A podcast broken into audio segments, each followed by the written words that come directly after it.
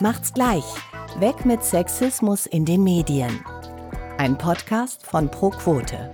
Herzlich willkommen zu Macht's gleich, dem ProQuote-Podcast über Sexismus in den Medien. Wir sprechen darüber, wie wir als JournalistInnen von Sexismus betroffen sind, tauschen Erfahrungen aus und besprechen, wie wir die Arbeitswelt gerechter machen können. Ich bin Liz Giax. Und ich bin Sarah Stendel, wir sind Journalistinnen. Und wir sind eure Hosts aus dem Vorstand des Vereins ProQuote Medien, der sich für Gleichberechtigung in den Medien einsetzt. Ja, und heute beschäftigen wir uns mit einem Tabuthema, ein Thema, über das noch viel zu wenig gesprochen wird, sexuelle Belästigung und Übergriffe. Im Prinzip haben wir vielleicht alle das Gefühl, seit der MeToo-Debatte ist es schon viel besser geworden. Mehr Leute sprechen darüber. Es gibt vielleicht weniger Fälle.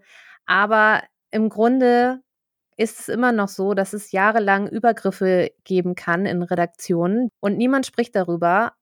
Und es dauert ewig, bis sie ans Tageslicht kommen. Und es wird im Zweifelsfall auch nichts dagegen getan oder erst viel zu spät. Ich kann mich noch an Berichte erinnern aus dem Mai, wo beim Tagesspiegel publik wurde, dass ein Redakteur systematisch junge Kolleginnen über viele Jahre hinweg ausgenutzt und bedrängt hat und damit irgendwie durchgekommen ist. Und ich selbst kenne solche Geschichten eigentlich nur über viele Ecken oder von Erzählungen von älteren Kolleginnen, wo es damals irgendwie zum guten Ton gehört hatte, eine Hand auf dem Knie öfter mal in Redaktionskonferenzen zu haben. Sonst, ja, wird über das Thema nicht so viel gesprochen oder bei mir kam noch nicht so viel dazu an. Wie ist es bei dir, Sarah? Bei mir ist es eigentlich schon ein bisschen näher. Also äh, kommt halt immer darauf an, was man so unter Übergriffen versteht und wie weit das Feld ist. Darüber werden wir bestimmt heute auch noch sprechen. Ich kenne zum einen Erzählungen, ähm, zum Beispiel von älteren Kollegen, die meinten, es gab mal bei ihnen in der Redaktion einen äh, Redakteur, der sich zum Beispiel jeden Morgen einfach auf den Platz der Praktikantin gesetzt hat, bis Was? diese gekommen ist und dann Krass. halt immer so, ja, hm, du sitzt auf meinem Platz. Und das ist natürlich auch irgendwie eine subtile Form von Machtdemonstration. Man provoziert, man möchte irgendwie eine Reaktion vorrufen.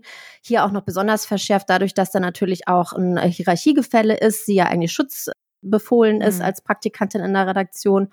Solche Geschichten habe ich gehört. Mir ist es auch selber schon passiert, dass ich nach einer Firmenfeier eine SMS von einem Vorgesetzten bekommen habe, wo jetzt nicht irgendwas Anzügliches drin stand, aber schon sowas wie in Richtung, ah, du bist eine tolle Frau und einfach sowas, was so ein bisschen die Grenze überschritten hat und was auf jeden Fall nicht rein beruflich war. Ja, oh, klingt ganz schön unangenehm. Ja, uns interessiert vor allen Dingen heute, wie kann es sein, dass solche Fälle immer noch passieren und unentdeckt bleiben oder vielleicht auch irgendwie ohne Konsequenzen? Und äh, wie immer natürlich auch, was können wir dagegen tun, damit sich das ändert. Wir haben uns heute eine Expertin eingeladen, die schon ganz aktiv daran beteiligt ist, gegen sexuelle Übergriffe in Kultur- und der Filmbranche vorzugehen. Das ist nämlich Barbara Rom. Sie ist Mitbegründerin quasi von unserer Schwester ProQuote Film und sie ist Mitbegründerin äh, von Themis, der Vertrauensstelle von Branchenverbänden, ArbeitgeberInnen und ArbeitnehmerInnen Vertretungen aus der Kultur- und Medienbranche und den Sendeanstalten. Hallo Barbara. Hallo Liske, hallo Sarah. Vielen Dank für die Einladung. Hallo Barbara, schön, dass du da bist. Barbara, du bist ja eigentlich Regisseurin und äh, Fotografin und hast aber eben Themis mit aufgebaut auch. Erzähl doch mal, wie bist du zu deiner Arbeit da gekommen? Ja, das war, als die MeToo-Debatte in vollem Gange war.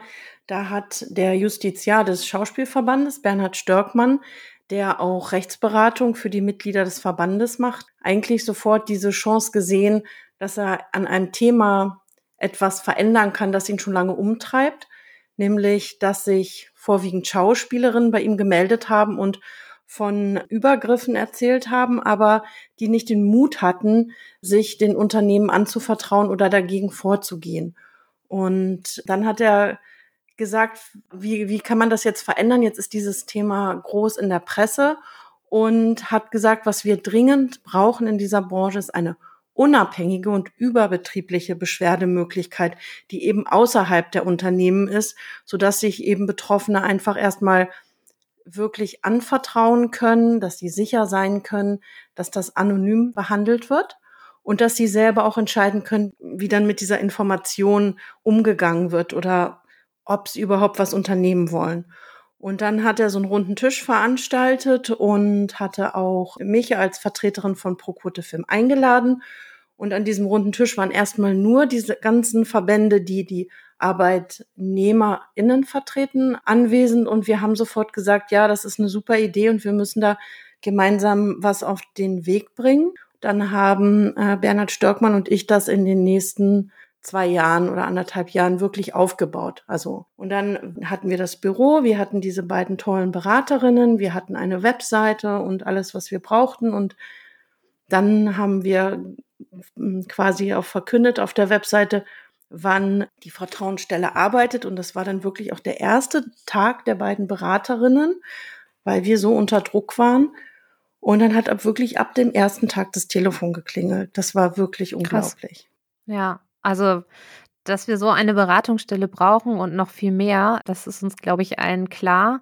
Wir haben uns auch ähm, wie immer umgehört bei uns im Kolleginnenkreis. Gab es schon im Arbeitsalltag Fälle von sexueller Belästigung oder Übergriffen? Und das spielen wir hier auch wieder vor, beziehungsweise sprechen wir ein, weil das natürlich ein heikles Thema ist, sind die Beiträge diesmal auch anonym. Genau, wir haben hier eine Sprachnachricht bekommen, die ich jetzt einfach mal abspiele. Ich habe Anfang des Jahres meinen Masterabschluss gemacht und mich intensiv auf Jobsuche begeben. Und dazu gehörte, mich auch auf diversen Internetforen besser aufzustellen, besser zu vernetzen. So habe ich eher zufällig den Medienmacher M geaddet auf LinkedIn, von dem ich auch wusste, dass eine Freundin von mir mit ihm befreundet ist.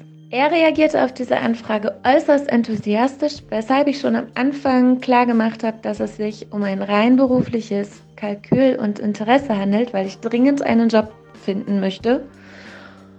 Und er fragte dann ein bisschen meine Fähigkeiten ab und war total begeistert und wollte mir jetzt unbedingt helfen, weil er ja Hinz und Kunz und jeden kennt. Und wir sollten uns mal auf einen Kaffee treffen. Nach Absprache mit meiner Freundin habe ich das auch gemacht. Der Kaffee verlief unproblematisch, professionell, hilfsbereit aber innerhalb von ein, zwei Wochen eskalierte das Ganze dann in der WhatsApp-Nachricht, in der er mir schrieb, dass sich seine Triebe und Instinkte Raum greifen würden. Er wolle nur einmal mit mir schlafen, dann sei das Thema für ihn vom Tisch und es sei perfekt für ihn. Sind solche Berichte auch für dich Alltag, Barbara? Kennst du das? Also das, wenn ich jetzt mal wieder von der Themis ausgehe, ich klar, ich als Frau kenne das natürlich auch. Alle Frauen kennen das aus der Arbeitswelt. Doofe Sprüche, Grenzüberschreitung und so weiter. Und jeder hat so ihre Strategien, damit umzugehen. Aber das sind ja sozusagen wirklich so verbale Entgleisungen. Aber es gibt ja auch das ganze Nonverbale. Also das, was wir jetzt gehört haben mit dieser Massage im Nacken, das ist natürlich auch nicht mehr verbal. Das ist ja wirklich eine körperliche Berührung. Das ist natürlich auch in der Themis so, dass da gibt es verbale Grenzüberschreitung, aber eben auch oft, dass dann eben daran geknüpft ist, an das Versprechen beruflicher Vorteile. Und es ist klar, wenn die Frau sich nicht darauf einlässt, wird sie berufliche Nachteile haben. Aber da werden auch wirklich physische Übergriffe gemeldet, auch Vergewaltigungen sind ein Thema. Also das, was ihr jetzt vorlest, ist ja sozusagen einfach das, was sehr, sehr, sehr alltäglich ist. Das ist natürlich auch total hart, das so zu sagen, aber vielleicht können wir einmal kurz klären, was fällt eigentlich alles unter sexuelle Belästigung? Also vielleicht einmal abgrenzen, ne? was könnte man schon melden, so in, in die Richtung. Mhm.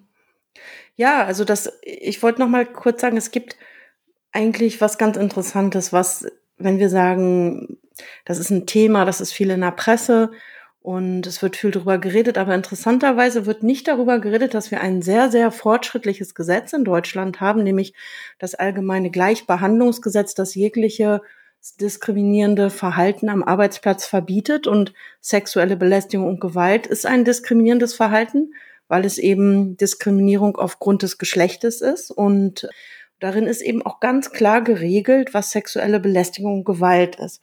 Man kann es vielleicht auch am einfachsten erstmal erklären, wenn man auf dieses Thema geht, als ich erinnert euch bestimmt, als diese MeToo-Debatte kam, hieß es sofort, ja Gott, jetzt darf man nicht mal mehr flirten am Arbeitsplatz, ist ja. das jetzt verboten? Also das war ja so wirklich diese merkwürdige ähm, Diskussion.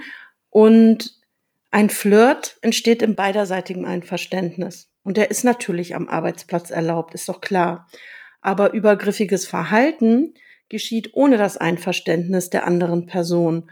Und im Gegenteil, sie wird eben gedemütigt oder beschämt, weil sexuelle Belästigung bedeutet, dass die Handlung, das Verhalten unerwünscht, erniedrigend, einseitig, grenzüberschreitend und eben, was ihr auch ja angesprochen habt, nicht selten an die Drohung beruflicher Nachteile gekoppelt ist oder eben an das Versprechen beruflicher Vorteile. Und wenn wir wirklich auf dieses Gesetz gucken, was darin beschrieben ist, was sexuelle Belästigung ist, ich würde vielleicht ist es nicht lang, ich würde es mal kurz vorlesen, weil es wirklich mhm. so klar und eindeutig ist. Gerne. Sexuelle Belästigung beschreibt ein unerwünschtes, übergriffiges und einseitiges Verhalten.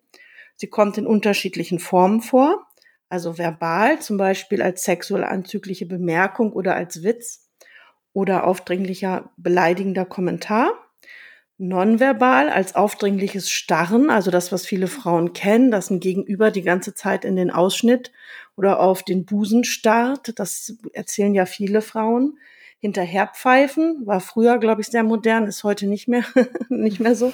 Naja, so ein bisschen Catcalling auf der Straße ja, gibt's so noch, ja. ja. Exhibitionismus, unerwünschte E-Mail, mhm. Verbreiten von pornografischem Material, also ich meine, das ist ja auch oft, dass so Sachen rumgeschickt werden, gerade auf Social Media. Physisch als unerwünschte Berührung oder körperliche Gewalt bis hin zur Vergewaltigung. Jede dieser Ausprägungen ist am Arbeitsplatz verboten. Und sexuelle Belästigung beginnt eben lange vor körperlicher Gewalt. Man kann eigentlich wirklich sagen, dass alles, was nicht ausdrücklich mit Einverständnis der anderen Person passiert, eben verboten ist. Mhm. Also das heißt, die Nackenmassage könnte man melden, weil es ja. verstößt gegen das Gesetz genauso Absolut. Wie, wie dieser Satz, ich möchte noch einmal mit dir schlafen, was wir vorhin gehört haben. Das wäre auch Absolut. Melde. Absolut. Ja. Meldewürdig ja, genau. sozusagen. Und das Interessante, um es jetzt nochmal dabei zu bleiben, wie, wie, wo kann man das melden? Dann sagen die Frauen, ja, wie soll ich deswegen zur Polizei gehen? Und irgendwie hm. meinen, meinen Kollegen anzeigen und sagen, der hat mir, der, der kommt immer an mir vorbei und massiert mir den Nacken. Nein, das Gesetz haben sich die Gesetzgeberinnen das überlegt, was in dem Fall zu tun ist. Und sie gehen so weit in dem Gesetz, dass sie sagen, jeder Arbeitgeber oder Arbeitgeberin ab einem Angestellten, einer Angestellten muss eine Beschwerdemöglichkeit vorhalten. Also entweder ist das jemand, der im Betrieb diese Aufgabe übernimmt oder es kann eine externe Stelle sein. Es kann zum Beispiel eine äh, Anwaltskanzlei damit beauftragt werden und es ist ja auch was eigentlich nicht Bekanntes. Und wenn ich zum Beispiel so oftmals Leute frage, also ich frage euch jetzt mal, mhm. wenn ihr arbeitet ja sicher auch immer wieder für gleiche Arbeitgeber, wenn ihr Freiberuflerin seid, wisst ihr, wo die Beschwerdestellen sind bei euren Arbeitgeberinnen? Ich nicht. Also ich weiß es auch nicht. Ich bin auch, wir sind auch fest angestellt, ne? Aber, so, aber ich, ich, ich aber weiß es nicht. Hm. Nee, weißt ich, ich wüsste es auch nicht. Nö, wüsste ich ja. auch nicht. Wahrscheinlich auch schon ein Problem. Ganz 100 Prozent gibt es das. Es sind ja große Unternehmen, nehme ich an, für die ihr arbeitet. Ja. ja. Und ihr solltet das eigentlich wissen. Wenn sowas passiert, wo gehe ich dann hin? Interessant, dass das niemand weiß. Ja, das ist jetzt auch äh, ganz gut, weil das wollte ich nämlich auch jetzt fragen, wie es denn einfach sein kann, irgendwie nach MeToo, wir wissen alle, so sexuelle Belästigung und Übergriff ist kein Kavaliersdelikt mehr. Darauf haben wir uns irgendwie alle jetzt geeinigt, mhm. zumindest gesellschaftlich. Und in Redaktionen und ja nicht nur da kommen halt immer mal wieder Fälle ans Tageslicht, wo einfach klar wird, über einen langen Zeitraum wurde hier eine Person belästigt oder es gab sexuelle Übergriffe. Wie kann das hm. sein, dass das noch passiert und halt nicht aufgedeckt wird? Also was ist da der Kasus Knacktus, wie man so schön sagt? Die Frage ist ja eigentlich, warum erfahren wir so wenig darüber? Und das hat verschiedene Gründe. Das eine ist natürlich, dass jede Branche hat eine eigene Branchenkultur. Wenn wir zum Beispiel mal auf die jetzt Film- und Fernsehbranche gucken, da ist es so, dass alles wahnsinnig familiär in Anführungsstrichen gleich ist. Alle duzen sich sofort, alle erzählen sofort sehr persönliche Geschichten. Es ist wichtig, auf diese Branchenevents, diese großen Feste zu gehen, sich zu zeigen, weil ja so viele kurzfristig Beschäftigte und Selbstständige in dieser Branche sind, sind sie immer sozusagen dabei, Jobs zu akquirieren. Mhm. Weil sie brauchen ja viele verschiedene Jobs innerhalb eines Jahres. Und deshalb dann müssen sie auf diese vielen Feste gehen und die Veranstaltungen müssen sich da auch irgendwie präsentieren. in den Jobs ist es so, dass oft an sehr großer räumlicher Enge gearbeitet wird, am Set oder in den ganzen, äh, sagen wir mal, in so einem Maskenraum oder in so einem Maskenmobil ist es ja auch eng. Dann gehen die Leute zusammen auf Reisen, sie übernachten in den gleichen Hotels. Und diese Strukturen begünstigen natürlich solche Übergriffe und Grenzüberschreitungen. Und ganz sicher gibt es das bei euch in der Branche auch, weil mhm. Branchenkultur ist ja auch noch viel mehr. Also es gibt ja einen bestimmten Kleidungsstil. Es gibt Helden und Hel also eigentlich nicht Heldinnen, leider nicht, aber Heldengeschichten, die erzählt werden. Es gibt sowas wie so eine, also in der Film- und Fernsehbranche sowas wie eine Starkultur, die gibt mhm. es im Journalismus, in der Medizin. Und da werden natürlich den Leuten, die als Stars äh, anerkannt sind, viel mehr zugebilligt. Ne? Wir haben hm. dieses. Gibt schon so ein natürliches Machtgefälle, was da sehr groß ist. Ja, ne? hm. da gibt's diese bei uns, diese Genies und Genie muss sich ausbreiten, muss Grenzen überschreiten, um seine Kunst entfalten zu können. Dieser ganze Quatsch, der da irgendwie noch rumwabert, der befördert ja. natürlich. Und Männer sind und, und ähm, kulturell konnotiert ist ja das Genie männlich und jung. Und das mhm. heißt, da gelten halt andere Regeln. Und gleichzeitig haben wir zum Beispiel in unserer Branche wahnsinnig steile Machthierarchien. Auf der einen Seite ist ganz familiäre im Hintergrund, ganz, ganz klare, sehr steile Hierarchien. Und das ist eine Mischung, die das natürlich alles befördert. Dann ähm, schauen, wenn wir auf die Schauspieler und Schauspielerinnen schauen, das ist ja die Gruppe derer, die in unserer Branche am stärksten von Belästigung betroffen sind dann haben wir diese Altersdiskriminierung, dass Frauen ab 30 vom Bildschirm und von der Leinwand verschwinden mit mhm. zunehmendem Alter. Und wenn ihr das mal jeder, wenn du den Fernseher einschaltest oder dir Filme anschaust, siehst du immer diese Paare, wo der Mann irgendwie 20 Jahre älter ist automatisch und mhm. sind immer diese wahnsinnig jungen Frauen, die dann schon irgendwie Kommissarinnen und sonst was sind, weil man ja immer ähm, Frauen müssen ja jung und sexy sein. Und dann hast du halt diese jungen Frauen, die im zusammen auch mit vielen mit älteren Männern ihren Job ausüben und das begünstigt das alles. Wir haben einmal auch ein äh, paar Fakten gesammelt, die zeigen, dass mhm. sexuelle Belästigung, Übergriffe wirklich immer noch zum Alltag von Frauen gehören, um das Ganze mal ein bisschen äh, mit Zahlen einzuordnen. Jede elfte erwerbstätige Person, das ist in einer Studie 9 Prozent der Befragten, hat in den vergangenen drei Jahren sexuelle Belästigung am Arbeitsplatz erlebt. Frauen wurden mit 13 Prozent doppelt so häufig Opfer von sexueller Belästigung ähm, wie Männer, bei denen waren es nur 5 Prozent. Das erhob eine Studie im Auftrag der Antidiskriminierungsstelle des Bundes 2019. Sexuelle Belästigung findet körperlich und vor allem verbal statt. Der Studie zufolge wurden von den Betroffenen am häufigsten verbale Belästigungen wie sexualisierte Kommentare 62 Prozent oder Belästigung durch Blicke und Gesten 44 Prozent genannt. Unerwünschte Berührungen oder körperliche Annäherungen erfuhren rund ein Viertel, 26 Prozent. Und bei acht von zehn Fällen war die Belästigung kein einmaliges Erlebnis, sondern fand tatsächlich mehrfach statt. Mehr als 40 Prozent aller Beschäftigten wussten nicht, da kommen wir auch jetzt zu unserem Thema, was du schon erwähnt hast, Barbara, dass es betriebsinterne Beschwerdestellen gegen Diskriminierung und sexuelle Belästigung gibt. Gesetzlich sind ArbeitgeberInnen nämlich dazu verpflichtet, wie schon erwähnt, eine betriebsinterne Beschwerdestelle einzurichten und Informationen über solche Stellen auch bekannt zu machen. Nur vier von zehn Betroffenen wandten sich an Dritte, am häufigsten aber an Kolleginnen und Vorgesetzte. Von den Betroffenen in der Untersuchung haben sich nur 4% professionelle Unterstützung in Beratungsstellen und anderen Einrichtungen gesucht. Ja, und es gibt tatsächlich auch eine Studie, die äh, unter Schweizer JournalistInnen durchgeführt wurde, eine Umfrage 2019 zu sexueller Belästigung. Die Ergebnisse sind zwar nicht repräsentativ, aber wir erwähnen sie jetzt hier trotzdem mal. Da haben 755 Personen mitgemacht und 244 Journalistinnen, also Frauen, wurden von den Leuten schon mal sexuell belästigt. Das ist jede zweite teilnehmende äh, Journalistin von dieser Umfrage. Für Deutschland gibt es solche Zahlen ja noch nicht. Ähm, es gibt aber eine Umfrage, die aktuell läuft in der deutschen Kultur- und Medienbranche im Auftrag der Bundesregierung. Und äh, Barbara, ihr fordert ja auch Zahlen, ne? Zahlen sind wichtig, richtig? Zahlen sind absolut wichtig in jedem Veränderungsprozess, weil meistens ist es ja auch viel, viel schlimmer, als du selber annimmst. Wenn du mhm. irgendwie das Gefühl hast, da ist was im Argen. Und wenn dann Zahlen erhoben werden, siehst du, dass das eben tatsächlich ein Problem ist und nur auf Basis von Zahlen kannst du ja auch Dinge einfordern. Und gerade wenn du Dinge verändern willst, die mit dem Patriarchat zu tun haben, wo du quasi Männer ins Boot holen musst, für die Veränderung sind auch Daten und Zahlen wichtig, weil damit können sie irgendwie umgehen. Alles andere ist ja also macht's einfacher. Also weil da sind sie auf einem sicheren Terrain, darüber kannst du diskutieren. Also mhm. ich finde auch da, deshalb ist das wichtig. Das ist nichts Gefühltes, ne? Das sind dann wirklich genau. die Fakten, wo dann manchmal so genau. gerne gesagt wird, äh, genau. ja, das sind ja alles äh, persönliche, individuelle Erlebnisse und die Zahlen ja. machen es greifbar und zu einem Muster. Mhm. Aber weißt du, was ich interessant finde, wenn, wenn ihr das so vorlest? Dann es gibt ja dieses Bild von dem Elefant im Wohnzimmer. Mhm. Und diese Zahlen sind ja echt niederschmetternd. Und mhm. du siehst, wie häufig das passiert. Und da steht dieser dicke, fette Elefant mitten im Wohnzimmer und alle sagen, ja, aber ich sehe ja nichts. ich sehe ja nicht. vor lauter Elefanten. So, ja, vielleicht vor lauter Elefanten. Also so wirklich das.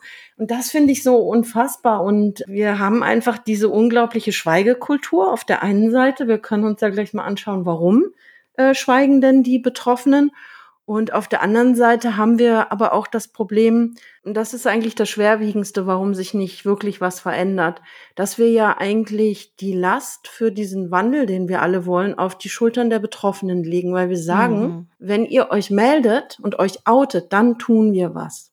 Und alle warten drauf. Und wenn ihr euch erinnert, am Anfang von der MeToo-Debatte, wie alle drauf gewartet haben, dass endlich in Deutschland Namen genannt werden. Ja, stimmt. Und ja. wir wurden befeuert von Journalisten und Journalistinnen. Wissen Sie was und wer, wer? Und es ging immer drum Namen, Namen, Namen. Und das sind ja eigentlich kaum Namen an die Öffentlichkeit gegangen. Aber das Interessante ist, und das ist auch der Grund für die Schweigekultur, weil wenn jetzt eine Frau, so ein, und es ging immer darum, je bekannter, desto besser, quasi sich öffentlich outet und dann, dann steht so eine einzelne Frau gegen irgendwie so einen, so einen wahnsinns wichtigen Mann in dieser Branche, dann ist doch irgendwie klar, wie groß die Hürde ist, mhm. sich da zu outen. Das ist ja nur der eine, der eine Grund. Die anderen Gründe sind, dass die Betroffenen natürlich zuallererst äh, sich fragen, wird mir geglaubt? Mhm, ja. Weil meistens passiert das ja, wenn Belästiger und Belästigte ähm, alleine sind. Oftmals gibt es auch Zeugen. Das ist auch nochmal interessant, auf die Zeugen zu gucken. Dann haben sie Angst, dass sie selbst dafür verantwortlich gemacht werden. Habe ich denjenigen provoziert, aufgefordert, wird mir das so ausgelegt.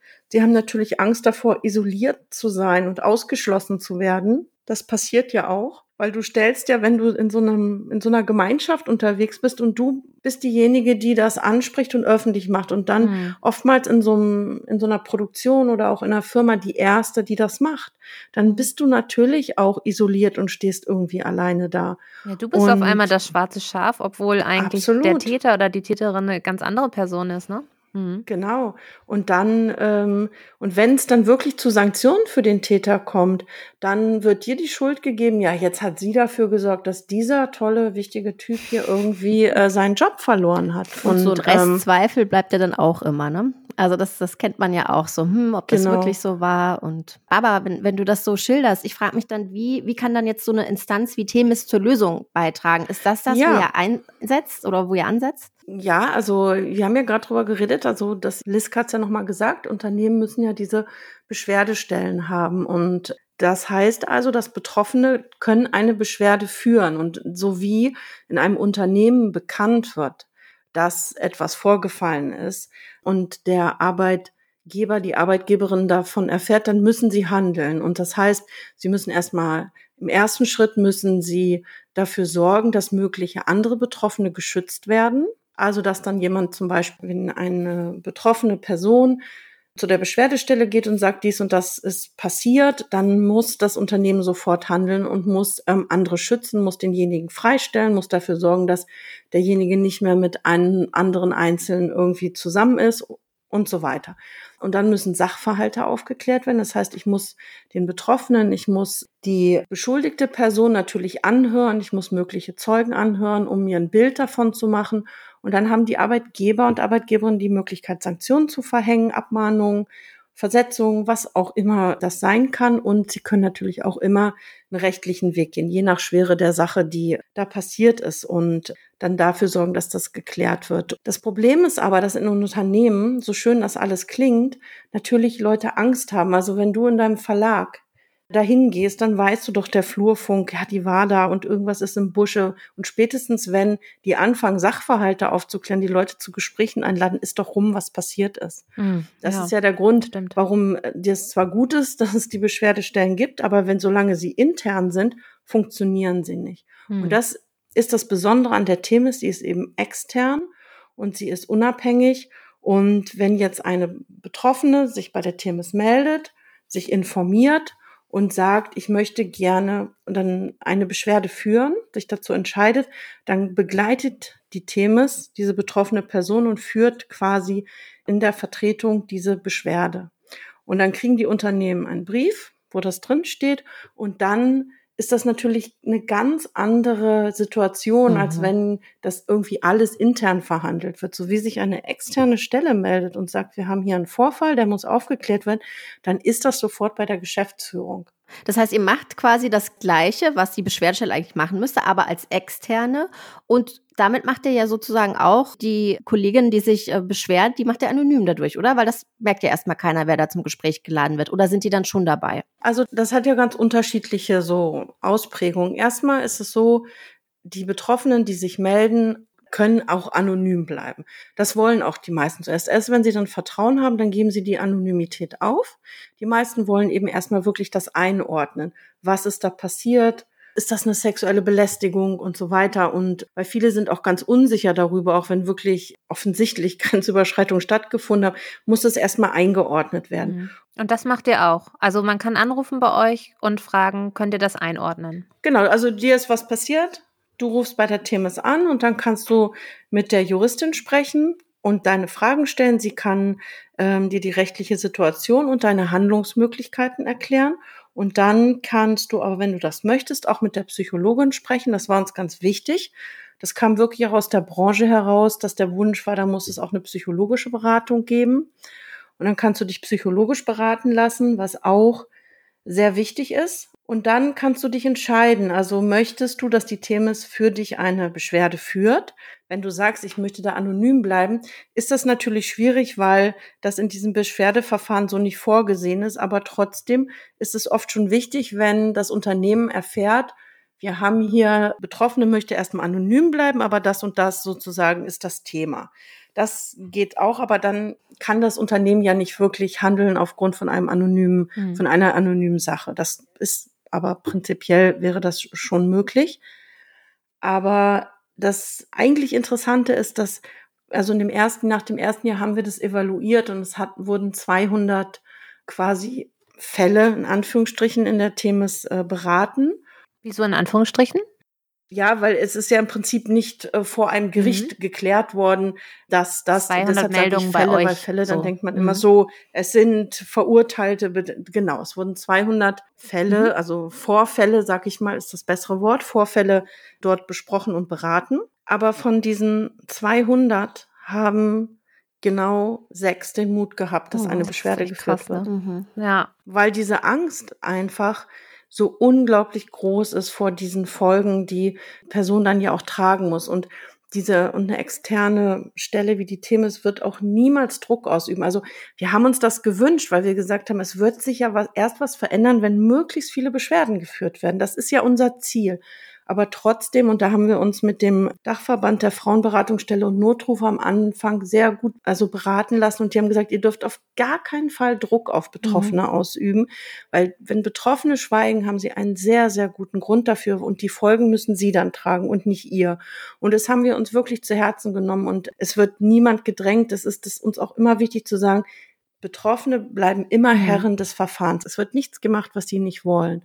Und diese Angst vor Kontrollverlust ist es ja auch, die Betroffene hindert, im Unternehmen selber eine Beschwerde zu führen, weil die wissen nicht, was da losgetreten wird und die können es dann nicht mehr steuern. Und das ist im Grunde, im Übrigen auch für euch Journalistinnen, der Grund, warum Betroffene mhm. nicht an die Presse gehen. Weil das haben auch viele Journalisten und Journalistinnen nicht verstanden, die immer, ja, aber warum sprechen mhm. denn Betroffene nicht? Warum?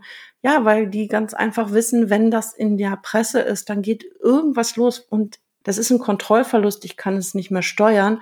Und mit diesem Übergriff haben sie ja schon Kontrollverlust ja, auch erlebt. Ja, sie erleben also ich, es dann ne? im Zweifelsfall mhm. nochmal oder sorgen sich, dass es nochmal so passiert. Und sag mal, genau. Barbara, könnten wir uns als Journalistin eigentlich auch bei der Themis melden oder sind wir dann, gehören wir nicht in den Kulturbereich? Also wenn ihr für Sender zum Beispiel arbeitet, ja, also es heißt ja, Themis ist für Film, mhm. Fernseh, Bühne zuständig und das liegt eben natürlich daran, dass sie gegründet wurde, auch von den Sendern. Der Deutsche Bühnenverein ist dabei für die Theater. Aber es war von Anfang an so, dass auch die Kulturstaatsministerin gesagt hat, sie möchte, dass die Themen für die gesamte Kulturbranche zuständig ist. Und wir haben dann gesagt, mhm. das können wir nicht leisten, eben weil jede Branche innerhalb dieser Kultur auch ihre eigenen Netzwerk, ihre eigene Dynamik hat. Wir können das erstmal für diese Branche aufbauen, aber das kann immer weiter erweitert werden. Also wenn ihr das wolltet, könnte sozusagen da aktiv werdet, dann müssten natürlich die Verlage ins Boot, weil die müssten auch Geld geben und dann lässt sich das natürlich erweitern. Das ist ja sogar von Anfang an mhm. so gewünscht gewesen. Was glaubst du denn, was von deinen Erfahrungen lässt sich aber vielleicht trotzdem auf den Journalismus übertragen? Mhm. Also gibt es Sachen, wo du glaubst, das ist so universell, dass das müsste man jetzt auch als, ähm, vielleicht auch irgendwie als Handlungsempfehlung an Journalistinnen weitergeben, die vielleicht sowas erlebt haben? Da gibt es ja vielleicht ähm, Dinge, die immer wiederkehren auch. Ja, also das, das Schwierige ist halt wirklich, wir müssen einfach solidarisch. Also weil du fragst jetzt wieder danach, was können Betroffene tun. Es ist halt in der momentanen Situation wirklich schwierig und das muss man auch ähm, ganz klar und deutlich sagen. Die Frauen, die sich da momentan outen, sind hm. Vorreiterinnen hm. und die tragen auf ihren Schultern Dinge, die sie nicht tragen sollten. Aber wir können die überhaupt nicht schützen und denen sagen, du wirst keine beruflichen Nachteile hm. haben irgendwann. Dann kann sie jetzt natürlich gut betreuen, zum Beispiel über Beratungsstellen oder durch eine gewisse Solidarität. Aber ob das langfristig wirklich negative Auswirkungen auf ihre Karrieren hat, das kann man niemand zusagen, dass das nicht passiert. Das wäre unfair sozusagen. Von daher sind sie natürlich momentan auch alle noch Vorreiterinnen. Ihr habt es gesehen, die Schauspielerinnen auch in Amerika, die diese ganze MeToo-Debatte ins Rollen gebracht ja. haben oder diese äh, Moderatorinnen bei Fox News, ja, die haben am Ende eine riesige hohe Abfindung gekriegt dafür, mhm. dass sie dann schweigen. Also die haben es teuer bezahlt bekommen, aber ich weiß gar nicht, ob die noch dann ähm, arbeiten oder ob die ihre Karriere dann beendet war.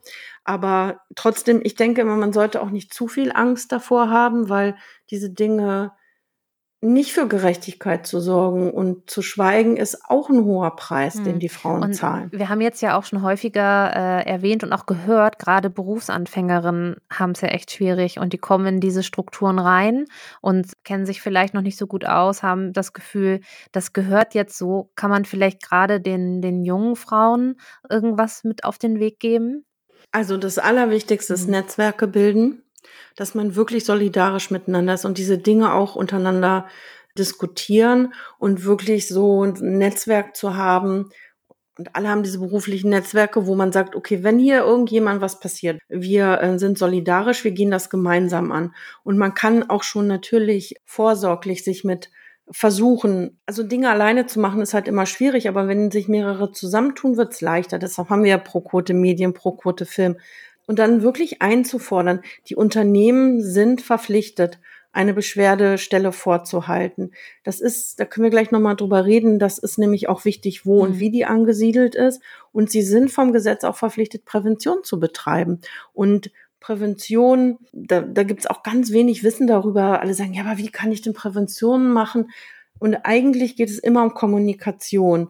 Also es müssen Kommunikationsräume im Unternehmen geschaffen werden, wo ich diese Sachen thematisieren kann, wo ich frage, wie ist das? Ist Flirten hier jetzt eigentlich verboten? Ist das schon sexuelle Belästigung? Was ist überhaupt sexuelle Belästigung? Und ich glaube, in dem in den Unternehmen eigentlich alle miteinander ins Gespräch kommen, dann, dann erlebt man auch, glaube ich, große Überraschung, weil es gibt eben auch äh, erstens gibt es viele Männer, denen nicht bewusst ist, dass diese ganzen Witze und Sachen irgendwie völlig blöd sind und nicht gut ankommen. Also ich meine, wir wundern uns darüber, wie sie so das, aber es ist tatsächlich so, mhm. vielen ist das nicht klar, die denken, das ist irgendwie cool oder ist so, ist halt die Kultur oder sie sind unsicher. Dann allein, ähm, was wir bei Corona ja jetzt nicht machen, dieses Begrüßen mit Bussi-Bussi, das ist ja so in, in der Film- und Fernsehbranche, ist das so eine mhm. Bussi-Bussi-Kultur. Und es haben jetzt schon viele Frauen so zu mir gesagt, ich finde das total toll, dass das jetzt wegfällt. Das ist ja bitter. Dass wir nicht mehr automatisch diese Begrüßungsrituale, weil es gibt wirklich. Ja, das ist eine Menschen, Grenzüberschreitung auch, ne? Für viele. Ja, hm. für die ist das unangenehm. Und das, und das einfach, wenn solche Sachen mal auf den Tisch kommen, das ist eigentlich schon auch eine super wichtige Prävention, dass du weißt, okay, bei uns werden die Sachen angesprochen. Wir sind alle, also es gibt Kommunikationsräume dafür. Das ist, glaube ich, schon mal so, das ist sehr wichtig. Und ähm, aber das Allerwichtigste ist natürlich sind die Botschaften, die auch, also alle Unternehmen sagen natürlich bei uns das No-Go, wir gehen dagegen ganz hart vor. Aber das ist ja alles Quatsch. Aber trotzdem müssen, ist halt einfach die Frage, die gestellt werden muss, welchen guten Grund geben wir Betroffenen, ihr Schweigen zu brechen? Und das betrifft uns als Gesellschaft und es betrifft aber natürlich auch die Unternehmen, also in eurem Fall die Verlage, in meinem Fall die Sender und die Produktionsfirmen. Welchen guten Grund geben wir Betroffenen, damit sie sich outen mhm. und ihr Schweigen brechen? Und ich habe da selber ja. gar keine Antwort drauf. Habt ihr eine? Welchen guten Grund geben wir denen? Das ist echt eine gute Frage. Vor allen Dingen ja, jetzt, ich meine, das Gefühl, nicht tatenlos gewesen zu sein, vielleicht, ne? Aber das ist ja. natürlich, kommt auch oft zu einem Preis. Hm. Auf jeden Fall. Die Frage ist ja auch, was können wir denn auch als Einzelperson tun? Also ähm, klar, wenn ich irgendwie selber belästigt werde, natürlich, also wenn es für mich in Ordnung ist, werde ich das ansprechen und werde dagegen vorgehen. Aber was kann ich denn auch vielleicht tun als Einzelperson, um solche ja, so Guidelines oder sowas, was du jetzt schon erwähnt hast, oder so Räume zu schaffen, das voranzutreiben, kann ich das auch als, ich sag mal, einfache Redakteurin tun. ja, klar kannst du das. Ich meine, ihr habt wahrscheinlich auch einen Betriebsrat, nehme ich an. Ihr habt eine Gleichstellungsbeauftragte. Das Problem ist halt oft, dass die Beschwerdestellen, die Unternehmen einrichten, bei der Gleichstellungsbeauftragten angesiedelt sind. Das Problem ist, dass die dann im Gewissenskonflikt ist. Also ich habe ja gesagt, Betroffene wollen erstmal anonym bleiben oder wollen überhaupt sich, das geht natürlich im Unternehmen nicht, aber wollen mhm. sich erstmal nur informieren, wollen erstmal ihre Handlungsoptionen kennen und wollen das Ganze einordnen. Und das ist auch oft, dass Betroffene sich das erste Mal dann sozusagen wirklich darüber sprechen, weil die haben das oft solche Sachen weder im Familie noch im mhm. Freundeskreis mhm, angesprochen. Stimmt. Und deshalb, sie brauchen erstmal diesen geschützten Raum. Und wenn die Beschwerdestelle bei der Gleichstellungsbeauftragten angesiedelt ist, dann kann die äh, das nicht mehr anonym behandeln oder vertraulich, weil sie ist ja, als wenn es quasi im Unternehmen, sie vertritt das Unternehmen, es wird bekannt, dann muss gehandelt werden. Sachverhalte aufklären, Schutz von anderen weiteren möglichen Betroffenen. Und dann sagt die sofort, wenn du da hinkommst, ich bin in einem mhm. großen Gewissenskonflikt. Ich möchte sie einfach erstmal beraten, aber ich bin die Beschwerdestelle. Wenn sie mir was erzählen, muss gehandelt werden. Und da mhm. ist das Kind schon im Brunnen gefallen. Also findet doch mal raus. Und das würde ich eben auch nicht dann alleine tun, sondern tut euch zusammen. Wer ist denn hier eigentlich die Beschwerdestelle? Wie ist die denn angesiedelt? Ähm, was wird denn zur Prävention gemacht oder das irgendwie anzuregen, zu sagen, wir würden gern mal irgendwelche Schulungen haben zur Prävention und so weiter. Das ist halt gut, wenn man mhm. das gemeinsam Das ist echt ein sehr guter Tipp, sich zusammenzuschließen. Und da natürlich euch als Journalistin ist es so wichtig, dieses Thema immer wieder auch äh, präsent zu halten und darüber zu berichten, auch wenn es schwierig ist, Betroffene zu finden, die sich namentlich outen und dass man, ich weiß, dass ihr das braucht und dass das halt total wichtig ist und auch damit ihr das in den Redaktionen durchbekommt.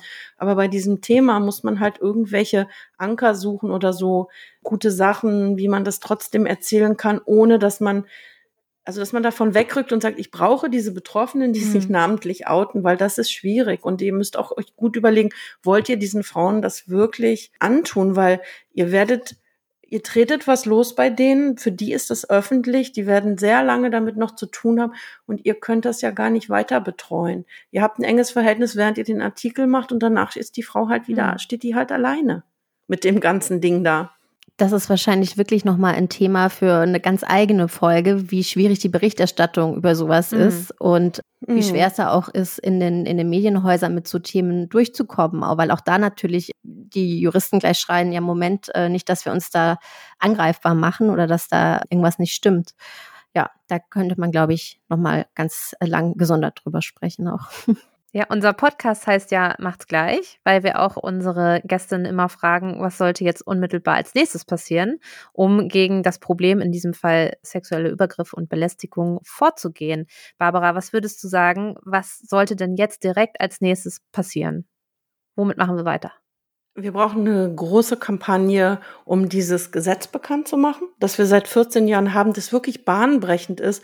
Darin gibt es eine Beweislastumkehr und viele andere Dinge, die super fortschrittlich sind, dass die Menschen einfach am Arbeitsplatz wissen, was ist sexuelle Belästigung, was ist erlaubt, was steht in diesem Gesetz drin, dass Unternehmen in ihre Verantwortung auch kommen und Beschwerdemöglichkeiten vorhalten, ihre Angestellten informieren, Prävention muss gemacht werden. Also eigentlich ist es so, wir brauchen wirklich eine Kampagne, um das, was ja schon da ist, als wirklich Best Practice, dass das davon alle erfahren. Barbara, vielen, vielen Dank dass du da warst. Das war total spannend. Danke auch für deine Arbeit, dass du das machst, dass du dich da so einsetzt, schon so lange. Das ist super wichtig. Ich glaube, wir haben alle total viel gelernt heute. Und apropos macht's gleich. Wir fragen immer, was machst du jetzt gleich noch? Ich werde jetzt mal gucken, was mein Sohn macht. Der ist 17, der sitzt jetzt auch völlig frustriert wieder zu Hause vor seinem Laptop. Den ganzen Tag oh. kann seine Freundin nicht treffen. Das ist nicht schön und ich glaube, wir gucken jetzt mal, dass wir heute Sehr irgendwas schön. zusammen kochen. Ja, ich werde, glaube ich, gleich als allererstes mal googeln, wer bei mir im Verlag die Beschwerdestelle ist. Liske, was machst du gleich noch? Ich werde tatsächlich mir einen Serientipp von Barbara angucken, weil Barbara hat nämlich schon im Vorfeld gesagt, dass die Serie The Morning Show ein total gutes oh, Beispiel oh, ist, ist, zum ja. Thema ähm, genau Übergriffe beziehungsweise Sexismus und wie man damit umgeht. Und das, ich glaube, ich werde mir jetzt gleich die erste Folge mal reinziehen. Super, ja, die kann ich auch empfehlen. So, danke, dass ihr alle wieder dabei wart bei Macht's gleich, dem ProQuote-Podcast über Sexismus in den Medien. Wir freuen uns wie immer über Feedback und wenn ihr eure Erfahrungen mit uns teilen wollt, und das geht zum Beispiel mit einer Mail an kontakt.proquote.de. Genau, oder auf Social Media. Und äh, wenn ihr euch engagieren wollt für mehr Gleichberechtigung in den Medien und in der Medienwelt oder auch bei Film, werdet doch Mitglied bei ProQuote Medien oder vielleicht auch bei ProQuote Film, je nachdem, was eure Branche gerade so hergibt. und folgt uns gern auf Facebook, Twitter und Instagram und äh, sucht einfach mal nach ProQuote Medien dort. Und wenn euch die Folge gefallen hat, freuen wir uns total über eine positive Bewertung beim Podcast-Anbieter eures Vertrauens. Ja, liked, kommentiert. Wir freuen uns. Bis zum nächsten Mal. Macht's gut. Macht's gleich.